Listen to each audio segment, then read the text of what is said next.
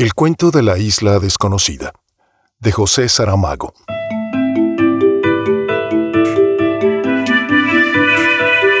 Hoy te presento un cuento perfecto del portugués José Saramago.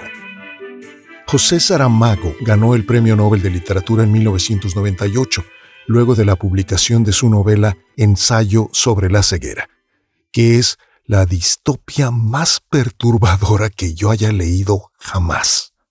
Te prometo que todas esas series de TV y películas catastrofistas que aparecen cada año, donde la vida en el futuro se vuelve imposible para los protagonistas, palidecen ante el mundo descarnado pero pavorosamente real y creíble que José Saramago logra crear en el ensayo sobre la ceguera y no recurre a ningún truco fácil como inventarse una invasión de marcianos o una guerra nuclear.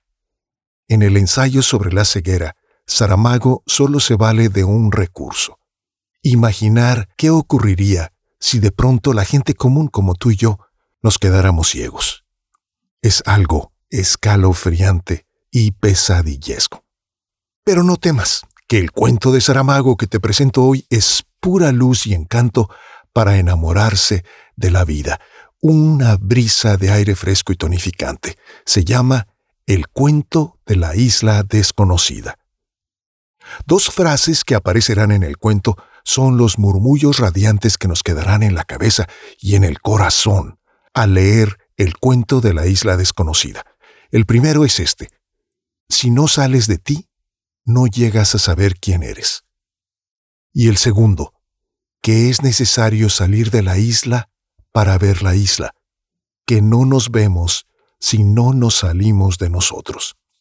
Y hablando de islas, si algún día tienes el gusto enorme de viajar a Lanzarote, no olvides visitar allí la casa de José Saramago, que hoy es un museo encantador.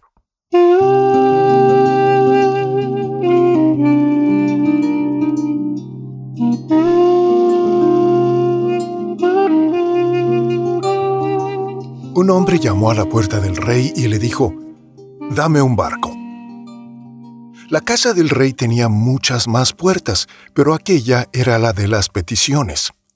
Como el rey se pasaba todo el tiempo sentado ante la puerta de los obsequios, entiéndase, los obsequios que le entregaban a él, cada vez que oía que alguien llamaba a la puerta de las peticiones, se hacía el desentendido y solo cuando el continuo repiquetear de la aldaba de bronce subía a un tono más que notorio escandaloso, impidiendo el sosiego de los vecinos, las personas comenzaban a murmurar ¿Qué rey tenemos que no atiende? Daba orden al primer secretario para que fuera a ver lo que quería el impetrante, que no había manera de que se callara. Entonces el primer secretario llamaba al segundo secretario. Este llamaba al tercero, que mandaba al primer ayudante, que a su vez mandaba al segundo, y así hasta llegar a la mujer de la limpieza, no teniendo en quién mandar, entreabría la puerta de las peticiones y preguntaba por el resquicio ¿Y tú qué quieres? El suplicante decía lo que venía, o sea, pedía lo que tenía que pedir, Después se instalaba en un canto de la puerta a la espera de que el requerimiento hiciese de uno en uno el camino contrario hasta llegar al rey. Ocupado como siempre estaba con los obsequios, el rey demoraba la respuesta, y ya no era pequeña señal de atención al bienestar y felicidad del pueblo, cuando pedía un informe fundamentado por escrito al primer secretario, que, excusado será decirlo, pasaba el encargo al segundo secretario, este al tercero, sucesivamente, hasta llegar otra vez a la mujer de la limpieza, que opinaba sí o no, de acuerdo con el humor con que se hubiera levantado. Sin embargo, en el caso del hombre que quería un barco, las cosas no ocurrieron así. Cuando la mujer de la limpieza le preguntó por el resquicio de la puerta, ¿Y tú qué quieres? El hombre, en vez de pedir, como era la costumbre de todos, un título, una condecoración o simplemente dinero, respondió, Quiero hablar con el rey. Ya sabes que el rey no puede venir. Está en la puerta de los obsequios. Respondió la mujer. Pues entonces ve y dile que no me iré de aquí hasta que él venga personalmente para saber lo que quiero. Remató el hombre y se tumbó todo lo largo que era en el rellano, tapándose con una manta porque hacía frío. Entrar y salir solo pasándole por encima. Ahora bien, esto suponía un enorme problema si tenemos en consideración que, de acuerdo con la pragmática de las puertas, solo se puede atender a un suplicante cada vez, de donde resulta que mientras haya alguien esperando una respuesta, ninguna otra persona podrá aproximarse para exponer sus necesidades o sus ambiciones. A primera vista quien ganaba con este artículo del reglamento era el rey, puesto que al ser menos numerosa la gente que venía a incomodarlo con lamentos, más tiempo tenía y más sosiego para recibir, contemplar y guardar los obsequios. A segunda vista, sin embargo, el rey perdía y mucho, porque las protestas públicas, al notarse que la respuesta tardaba más de lo que era justo, aumentaban gravemente el descontento social, lo que a su vez tenía inmediatas y negativas consecuencias en el flujo de obsequios. En el caso que estamos narrando, el resultado de la ponderación entre los beneficios y los perjuicios fue que el rey, al cabo de tres días, y en real persona, se acercó a la puerta de las peticiones, para saber lo que quería el entrometido que se había negado a encaminar el requerimiento por las pertinentes vías burocráticas. Abre la puerta, dijo el rey a la mujer de la limpieza, y ella preguntó, ¿Toda o solo un poco? El rey dudó durante un instante, verdaderamente no le gustaba mucho exponerse a los aires de la calle, pero después reflexionó que parecería mal, aparte de ser indigno de su majestad, hablar con un súbdito a través de una rendija, como si le tuviese miedo, sobre todo asistiendo al coloquio la mujer de la limpieza, que luego iría por ahí diciendo Dios sabe qué. De par en par. El hombre que quería un barco se levantó del suelo cuando comenzó a oír los ruidos de los cerrojos enrolló la manta y se puso a esperar. Estas señales de que finalmente alguien atendería y que por tanto el lugar pronto quedaría desocupado hicieron aproximarse a la puerta a unos cuantos aspirantes a la liberalidad del trono que andaban por allí, prontos para asaltar el puesto apenas quedase vacío. La inopinada aparición del rey. Nunca una tal cosa había sucedido desde que usaba corona en la cabeza causó una sorpresa desmedida no solo a los dichos candidatos, sino también entre la vecindad que, atraída por el alborozo repentino, se asomó a las ventanas de las casas en el otro lado de la calle. La única persona que no se sorprendió fue el hombre que vino a pedir un barco. Calculaba él, y acertó en la previsión, que el rey, aunque tardase tres días, acabaría sintiendo la curiosidad de ver la cara de quien nada más y nada menos con notable atrevimiento, lo había mandado llamar. Dividido entre la curiosidad irreprimible y el desagrado de ver tantas personas juntas, el rey, con el peor de los modos, preguntó tres preguntas seguidas. ¿Tú qué quieres? ¿Por qué no dijiste lo que querías? ¿Te crees que no tengo nada más que hacer? Pero el hombre solo respondió a la primera pregunta. Dame un barco, dijo. El asombro dejó al rey hasta tal punto desconcertado que la mujer de la limpieza se vio obligada a acercarle una silla de Enea, la misma en que ella se sentaba cuando necesitaba trabajar con el hilo y la aguja, pues además de la limpieza, tenía también la responsabilidad de algunas tareas menores de costura en el palacio, como surcir las medias de los pajes. Mal sentado, porque la silla de Enea era mucho más baja que el trono, el rey buscaba la mejor manera de acomodar las piernas, ora encogiéndolas, ora extendiéndolas para los lados, mientras el hombre que quería un barco esperaba con paciencia la pregunta que seguiría. ¿Y tú para qué quieres un barco, si puede saberse? Fue lo que el rey preguntó cuando finalmente se dio por instalado con sufrible comodidad en la silla de la mujer de la limpieza. Para buscar la isla desconocida, respondió el hombre. ¿Qué isla desconocida? preguntó el rey disimulando la risa, como si tuviese enfrente a un loco de atar, de los que tienen manías de navegaciones a quien no sería bueno contrariar así de entrada. La isla desconocida, repitió el hombre. Hombre, ya no hay islas desconocidas. ¿Quién te ha dicho, rey, que ya no hay islas desconocidas? Están todas en los mapas. En los mapas están solo las islas conocidas. Mm, ¿Y qué isla desconocida es esa que tú buscas? Si te lo pudiese decir, entonces no sería desconocida. ¿A quién has oído hablar de ella? preguntó el rey, ahora más serio. A nadie. En ese caso, ¿por qué te empeñas en decir que ella existe? simplemente porque es imposible que no exista una isla desconocida. ¿Y has venido aquí para pedirme un barco? Sí, vine aquí para pedirte un barco. ¿Y tú quién eres para que yo te lo dé? ¿Y tú quién eres para no dármelo? ¡Ja! Soy el rey de este reino y los barcos del reino me pertenecen todos. Más les pertenecerás tú a ellos que ellos a ti. ¿Qué quieres decir? Que tú sin ellos nada eres y que ellos sin ti pueden navegar siempre. ¡Ja! Bajo mis órdenes, con mis pilotos y mis marineros. No te pido marineros ni piloto, solo te pido un barco. Y esa isla desconocida, si la encuentras, será para mí. A ti, rey, solo te interesan las islas conocidas. Eh, también me interesan las desconocidas cuando dejan de serlo. Tal vez esta no se deje conocer. Entonces no te doy el barco. Sí me lo darás.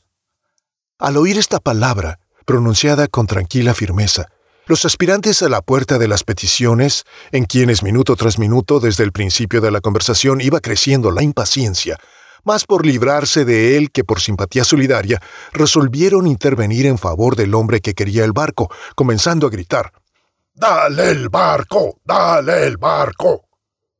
El rey abrió la boca para decirle a la mujer de la limpieza que llamara a la guardia del palacio para que estableciera inmediatamente el orden público e impusiera disciplina, pero en ese momento las vecinas que asistían a la escena desde las ventanas se unieron al coro con entusiasmo, gritando como los otros Dale el barco, dale el barco. Ante tan ineludible manifestación de voluntad popular y preocupado con lo que, mientras tanto, habría perdido en la puerta de los obsequios, el rey levantó la mano derecha, imponiendo silencio, y dijo, mm, Voy a darte un barco, pero la tripulación tendrás que conseguirla tú. Mis marineros me son precisos para las islas conocidas. Los gritos de aplauso del público no dejaron que se percibiese el agradecimiento del hombre que vino a pedir un barco. Por el movimiento de los labios, tanto podría haber dicho, Gracias, mi señor, como Ya me las arreglaré. Pero lo que nítidamente se oyó fue que a continuación dijo el rey, Vas al muelle, preguntas por el capitán del puerto, le dices que te mando yo y él que te dé el barco. Llevas mi tarjeta. El hombre que iba a recibir un barco leyó la tarjeta de visita, donde decía Rey debajo del nombre del rey, y eran estas las palabras que él había escrito sobre el hombro de la mujer de la limpieza. Entrega al portador un barco. No es necesario que sea grande, pero que navegue bien y sea seguro. No quiero tener remordimientos en la conciencia si las cosas ocurren mal. Cuando el hombre levantó la cabeza, se supone que esta vez iría a agradecer la dádiva, pero el rey ya se había retirado, y solo estaba la mujer de la limpieza, mirándolo pensativamente. El hombre bajó del peldaño de la puerta, señal de que los otros candidatos podían avanzar por fin. Superfluo será explicar que la confusión fue indescriptible, todos queriendo llegar al sitio en primer lugar, pero con tan mala suerte que la puerta ya estaba cerrada otra vez. La aldaba de bronce volvió a llamar a la mujer de la limpieza, pero la mujer de la limpieza no está. Dio la vuelta y salió con el cubo y la escoba por otra puerta, la de las decisiones, que apenas es usada, pero cuando lo es, lo es. Ahora sí, ahora se comprende el porqué de la cara pensativa con que la mujer de la limpieza estuvo mirando, ya que en ese preciso momento había tomado la decisión de seguir al hombre, así que él se dirigiera al puerto para hacerse cargo del barco. Pensó que ya bastaba de una vida de limpiar y lavar palacios, que había llegado la hora de mudar de oficio, que lavar y limpiar barcos era su vocación verdadera. Al menos en el mar el agua no le faltaría. No imagina el hombre que, sin haber comenzado a reclutar la tripulación, ya lleva detrás a la futura responsable de los baldeos y otras limpiezas. También es de este modo como el destino acostumbra a comportarse con nosotros.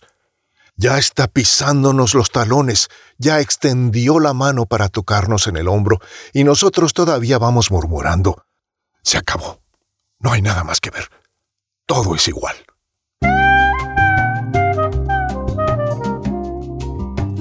Andando, andando, el hombre llegó al puerto, fue al muelle, preguntó por el capitán, y mientras venía, se puso a adivinar cuál sería, de entre los barcos que allí estaban, el que iría a ser suyo. Grande ya sabía que no. La tarjeta de visita del rey era muy clara en este punto. Por consiguiente quedaban descartados los paquebotes, los cargueros y los navíos de guerra. Tampoco podría ser tan pequeño que aguantase mal las fuerzas del viento y los rigores del mar. En este punto también había sido categórico el rey. Que navegue bien y sea seguro. Fueron estas sus formales palabras, excluyendo así explícitamente los botes, las falúas y las chalupas, que siendo buenos navegantes y seguros, cada uno conforme a su condición, no nacieron para surcar los océanos, que es donde se encuentran las islas desconocidas. Un poco apartada de allí, escondida detrás de unos bidones, la mujer de la limpieza pasó los ojos por los barcos atracados. Para mi gusto, aquel, pensó, aunque su opinión no contaba, ni siquiera había sido contratada. Vamos a oír antes lo que dirá el capitán del puerto.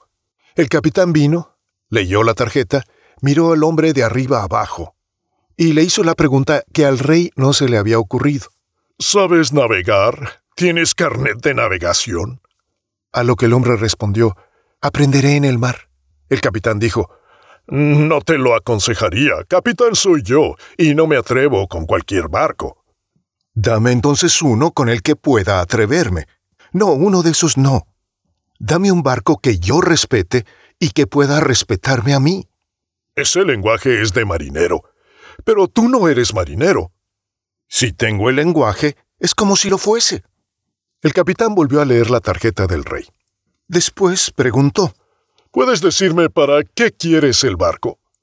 Para ir en busca de la isla desconocida. Ya no hay islas desconocidas. Lo mismo me dijo el rey. Lo que él sabe de islas lo aprendió conmigo. Es extraño que tú, siendo hombre de mar, me digas eso, que ya no hay islas desconocidas. Hombre de tierra soy yo, y no ignoro que todas las islas, incluso las conocidas, son desconocidas mientras no desembarcamos en ellas. Pero tú, si bien entiendo, vas a la búsqueda de una donde nadie haya desembarcado nunca. Lo sabré cuando llegue. ¡Ja! ¡Si llegas! Sí, a veces se naufraga en el camino, pero si tal me ocurre, deberás escribir en los anales del puerto que el punto a donde llegué fue ese. ¿Quieres decir que llegar se llega siempre? No serías quien eres si no lo supieses ya. El capitán del puerto dijo, Voy a darte la embarcación que te conviene. ¿Cuál? Es un barco con mucha experiencia, todavía del tiempo en que toda la gente andaba buscando islas desconocidas. ¿Cuál? Creo que incluso encontró algunas. ¿Cuál? Ah, aquel. Así que la mujer de la limpieza percibió para dónde apuntaba el capitán, salió corriendo de detrás de los bidones y gritó, ¡Es mi barco! ¡Es mi barco! Hay que perdonarle la insólita reivindicación de propiedad a todo título abusiva. El barco era aquel que le había gustado simplemente. Parece una carabela, dijo el hombre. Ah, más o menos, concordó el capitán. En su origen era una carabela, después pasó por arreglos y adaptaciones que la modificaron un poco. Pero continúa siendo una carabela. Ah, sí, en el conjunto conserva el antiguo aire. Y tiene mástiles y velas. Cuando se va en busca de islas desconocidas es lo más recomendable. La mujer de la limpieza no se contuvo. Para mí no quiero otro. ¿Quién eres tú? preguntó el hombre. ¿No te acuerdas de mí? No tengo idea. Soy la mujer de la limpieza. ¿Qué limpieza? La del palacio del rey. La que abría la puerta de las peticiones. No había otra. ¿Y por qué no estás en el palacio del rey limpiando y abriendo puertas? Porque las puertas que yo quería ya fueron abiertas. Y porque de hoy en adelante solo limpiaré barcos. Entonces estás decidida a ir conmigo en busca de la isla desconocida.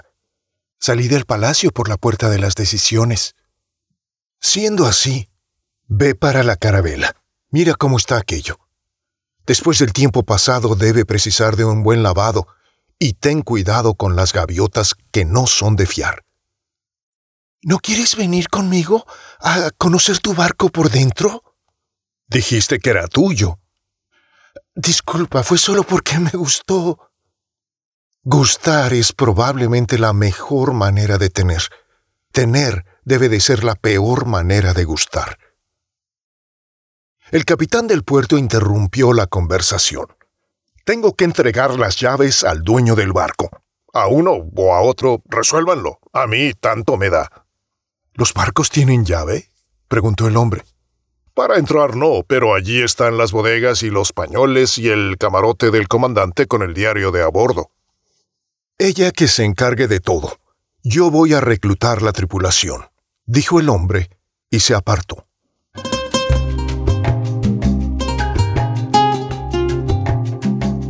La mujer de la limpieza fue a la oficina del capitán para recoger las llaves. Después entró en el barco. Dos cosas le valieron, la escoba del palacio y el aviso contra las gaviotas. Todavía no había acabado de atravesar la pasarela que unía la amurada al atracadero y ya las malvadas se precipitaban sobre ella gritando furiosas, con las fauces abiertas como si la fueran a devorar allí mismo. No sabían con quién se enfrentaban. La mujer de la limpieza posó el cubo, se guardó las llaves en el seno, plantó bien los pies en la pasarela y remolineando la escoba como si fuese un espadón de los buenos tiempos, consiguió poner en desbandada a la cuadrilla asesina. Solo cuando entró en el barco comprendió la ira de las gaviotas. Había nidos por todas partes, muchos de ellos abandonados, otros todavía con huevos y unos pocos con gaviotillas de pico abierto a la espera de comida. Pues sí, pero será mejor que se muden de aquí. Un barco que va en busca de la isla desconocida no puede tener este aspecto, como si fuera un gallinero, dijo. Tiró al agua los nidos vacíos, los otros los dejó. Luego veremos. Después se remangó las mangas y se puso a lavar la cubierta. Cuando acabó la dura tarea, abrió el pañol de las velas y procedió a un examen minucioso del estado de las costuras, tanto tiempo sin ir al mar y sin haber soportado los estirones saludables del viento. Las velas son los músculos del barco. Basta ver cómo se hinchan cuando se esfuerzan, pero, y eso mismo le sucede a los músculos, si no se les da uso regularmente, se aflojan, se ablandan, pierden nervio. Y las costuras son los nervios de las velas pensó la mujer de la limpieza, contenta por aprender tan deprisa el arte de la marinería. Encontró deshilachadas algunas bastillas, pero se conformó con señalarlas, dado que para este trabajo no le servían la aguja y el hilo con que surcía las medias de los pajes antiguamente, o sea, ayer. En cuanto a los otros pañoles, enseguida vio que estaban vacíos que el de la pólvora estuviese desabastecido, salvo un polvillo negro en el fondo que al principio le parecieron cagaditas de ratón, no le importó nada. De hecho, no está escrito en ninguna ley, por lo menos hasta donde la sabiduría de una mujer de la limpieza es capaz de alcanzar, que ir por una isla desconocida tenga que ser forzosamente una empresa de guerra. Ya le enfadó y mucho la falta absoluta de comida, de municiones de boca en el pañol respectivo. No por ella, que estaba de sobra acostumbrada al mal rancho del palacio, sino por el hombre al que dieron este barco. No tarda que el sol se ponga, y él aparecerá por ahí, clamando que tiene hambre, que es el dicho de todos los hombres apenas entran en casa, como si solo ellos tuviesen estómago y sufriesen de la necesidad de llenarlo. Y si trae marineros para la tripulación, que son unos ogros comiendo, entonces no sé cómo nos vamos a gobernar, dijo la mujer de la limpieza. No merecía la pena preocuparse tanto. El sol acababa de sumirse en el océano cuando el hombre que tenía un barco surgió en el extremo del muelle. Traía un bulto en la mano, pero venía solo y cabizbajo. La mujer de la limpieza fue a esperarlo a la pasarela. Antes de que abriera la boca para enterarse de cómo había transcurrido el resto del día, él dijo, Estate tranquila, traigo comida para los dos. ¿Y los marineros? preguntó ella. Como puedes ver, no vino ninguno. Pero los dejaste apalabrados, al menos, volvió a preguntar ella. Me dijeron que ya no hay islas desconocidas y que incluso habiéndolas, no iban a dejar el sosiego de sus lares y la buena vida de los barcos de línea para meterse en aventuras oceánicas a la búsqueda de un imposible, como si todavía estuviéramos en el tiempo del mar tenebroso. ¿Y tú qué les respondiste? Que el mar es siempre tenebroso. ¿Y no les hablaste de la isla desconocida? ¿Cómo podría hablarles de una isla desconocida si no la conozco? Pero tienes la certeza de que existe, tanta como de que el mar es tenebroso. En este momento visto desde aquí con las aguas color de jade y el cielo como un incendio, de tenebroso no le encuentro nada. Es una ilusión tuya. También las islas a veces parece que fluctúan sobre las aguas y no es verdad. ¿Qué piensas hacer si te falta una tripulación? Todavía no lo sé. ¿Podríamos quedarnos a vivir aquí? Yo me ofrecería para lavar los barcos que vienen al muelle y tú... ¿Y yo? Tendrás un oficio, una profesión, como ahora se dice. Tengo, tuve, tendré si fuera preciso. Pero quiero encontrar la isla desconocida. Quiero saber quién soy yo cuando esté en ella. ¿No lo sabes? Si no sales de ti, no llegas a saber quién eres. Mm. El filósofo del rey, cuando no tenía nada que hacer, se sentaba junto a mí para verme surcir las medias de los pajes, y a veces le daba por filosofar. Decía que todo hombre es una isla. Yo, como aquello no iba conmigo, visto que soy mujer, no le daba importancia. ¿Tú qué crees? Que es necesario salir de la isla para ver la isla, que no nos vemos si no nos salimos de nosotros. Si no salimos de nosotros mismos, quieres decir. No, no es igual. El incendio del cielo iba languideciendo. El agua de repente adquirió un color morado. Ahora ni la mujer de la limpieza dudaría que el mar es de verdad tenebroso, por lo menos a ciertas horas. Dejemos las filosofías para el filósofo del rey, que para eso le pagan. Ahora vamos a comer, dijo el hombre, pero la mujer no estuvo de acuerdo. Primero tienes que ver tu barco. Solo lo conoces por fuera. ¿Qué tal lo encontraste?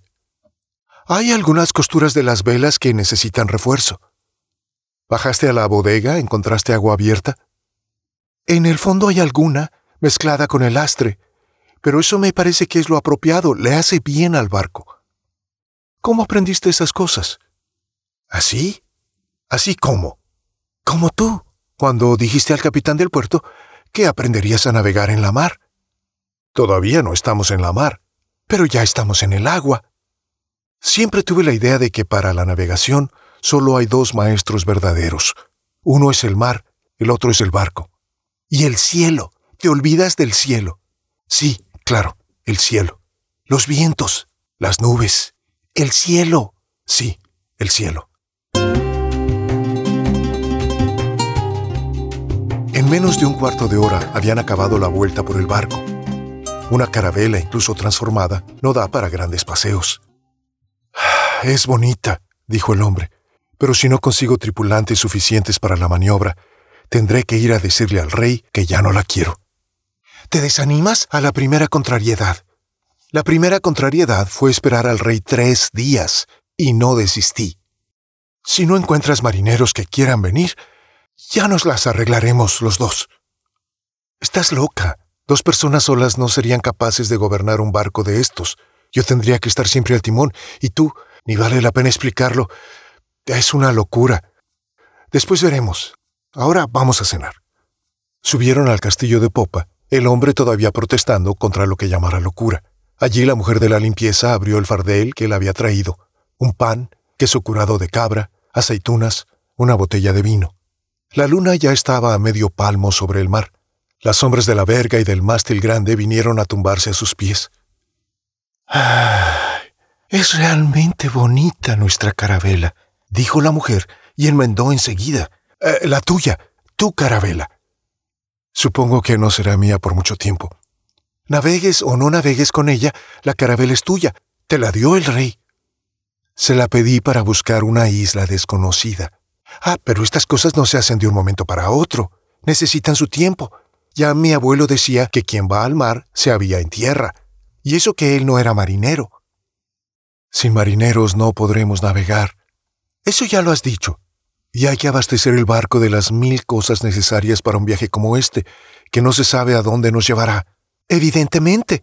Y después tendremos que esperar a que sea la estación apropiada y salir con buena marea y que venga gente al puerto a desearnos buen viaje. Te estás riendo de mí. Nunca me reiría de quien me hizo salir por la puerta de las decisiones. Discúlpame, y no volveré a pasar por ella, suceda lo que suceda.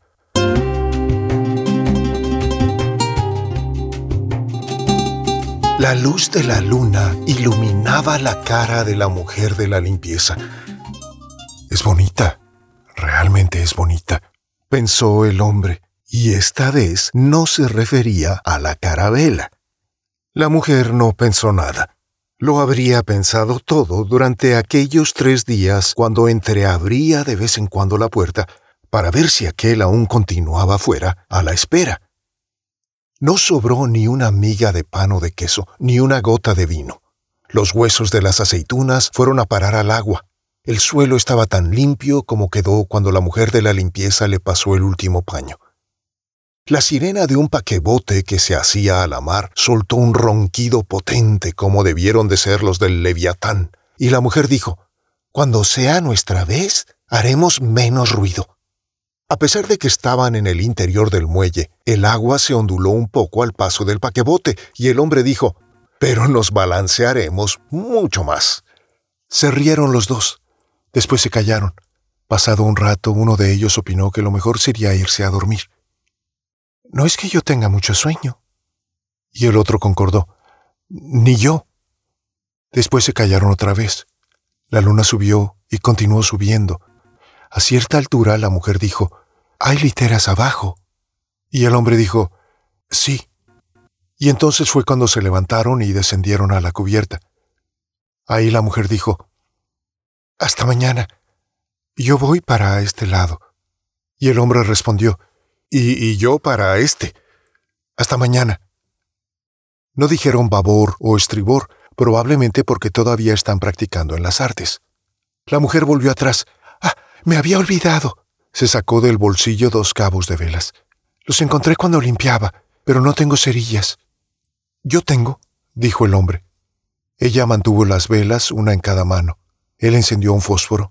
Después, abrigando la llama bajo la cúpula de los dedos curvados, la llevó con todo el cuidado a los viejos pábilos. La luz prendió, creció lentamente como la de la luna. Bañó la cara de la mujer de la limpieza. No sería necesario decir que él pensó, es bonita. Pero lo que ella pensó sí. Se ve que solo tiene ojos para la isla desconocida. He aquí cómo se equivocan las personas interpretando miradas, sobre todo al principio. Ella le entregó una vela y dijo, Hasta mañana. Duerme bien. Él quiso decir lo mismo de otra manera. Eh, que tengas sueños felices. Fue la frase que le salió.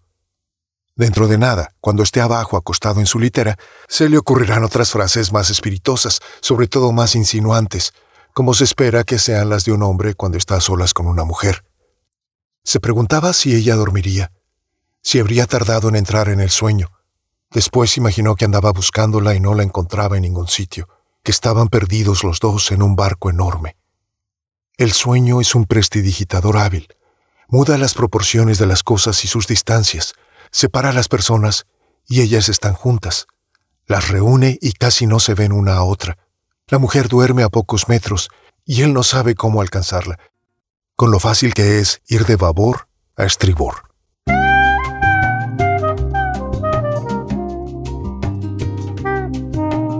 Le había deseado buenos sueños, pero fue él quien se pasó toda la noche soñando. Soñó que su carabela navegaba por alta mar, con las tres velas triangulares gloriosamente hinchadas, abriendo camino sobre las olas, mientras él manejaba la rueda del timón y la tripulación descansaba a la sombra. No entendía cómo estaban allí los marineros que en el puerto y en la ciudad se habían negado a embarcar con él para buscar la isla desconocida. Probablemente se arrepintieron de la grosera ironía con que lo trataron. Veía animales esparcidos por la cubierta, patos, conejos, gallinas, lo habitual de la crianza doméstica, comiscando los granos de millo o royendo las hojas de col que un marinero les echaba. No se acordaba de cuándo los habían traído para el barco. Fuese como fuese, era natural que estuviesen allí. Imaginemos que la isla desconocida es, como tantas veces lo fue en el pasado, una isla desierta.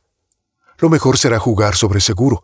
Todos sabemos que abrir la puerta de la conejera y agarrar un conejo por las orejas siempre es más fácil que perseguirlo por montes y valles.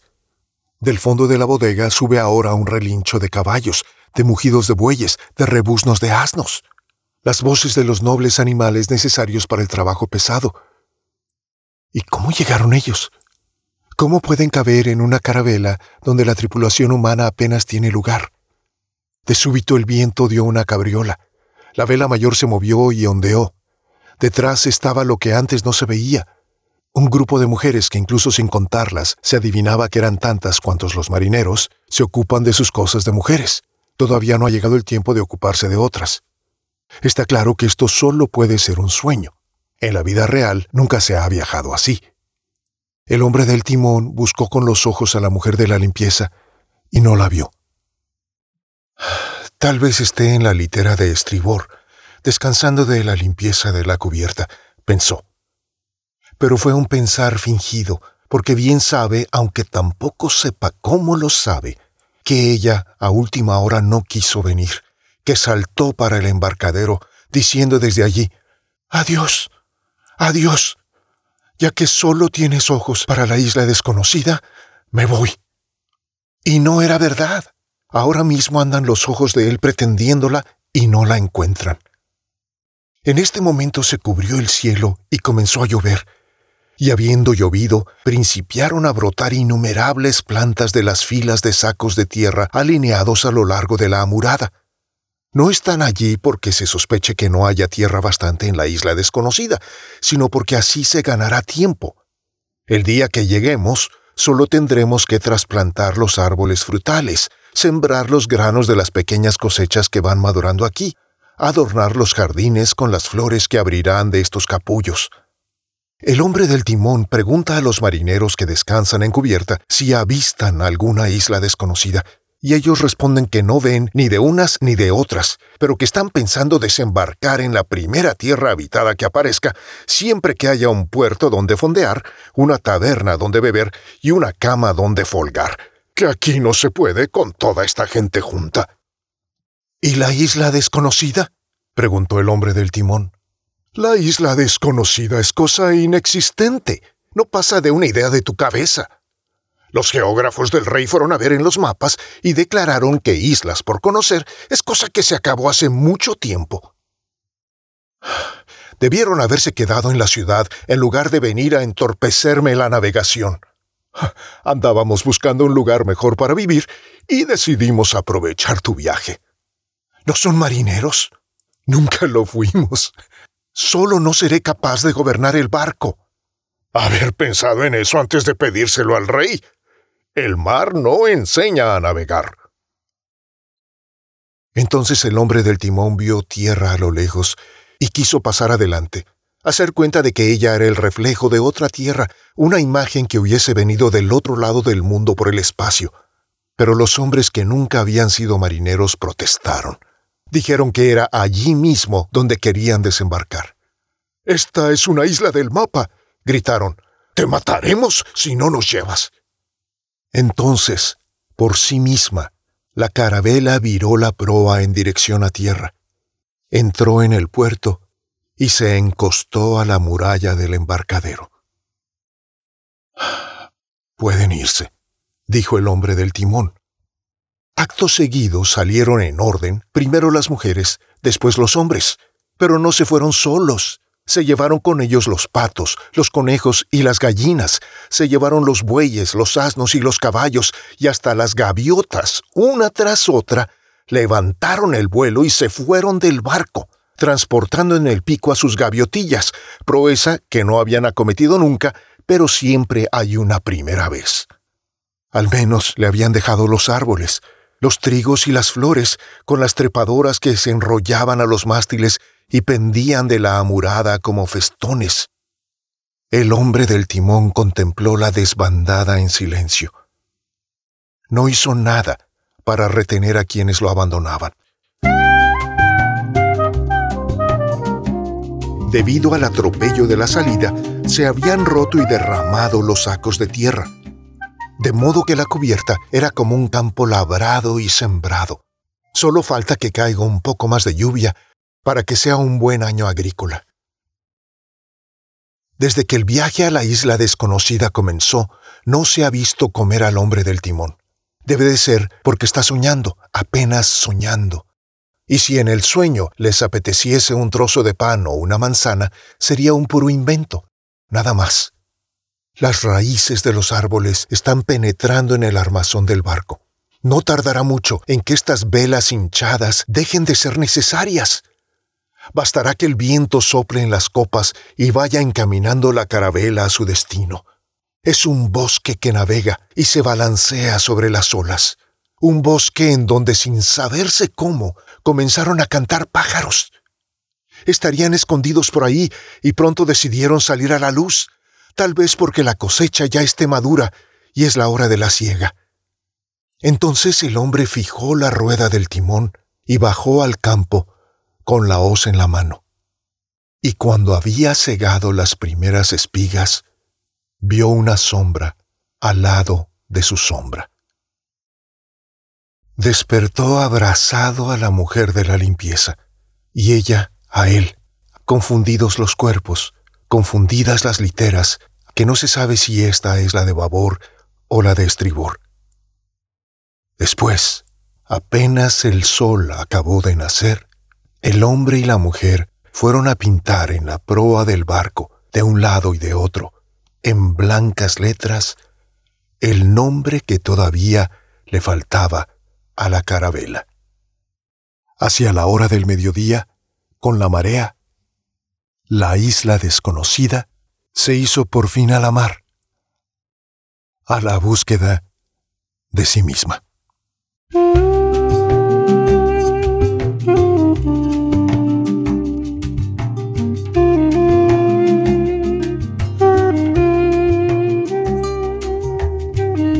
Gracias por escuchar.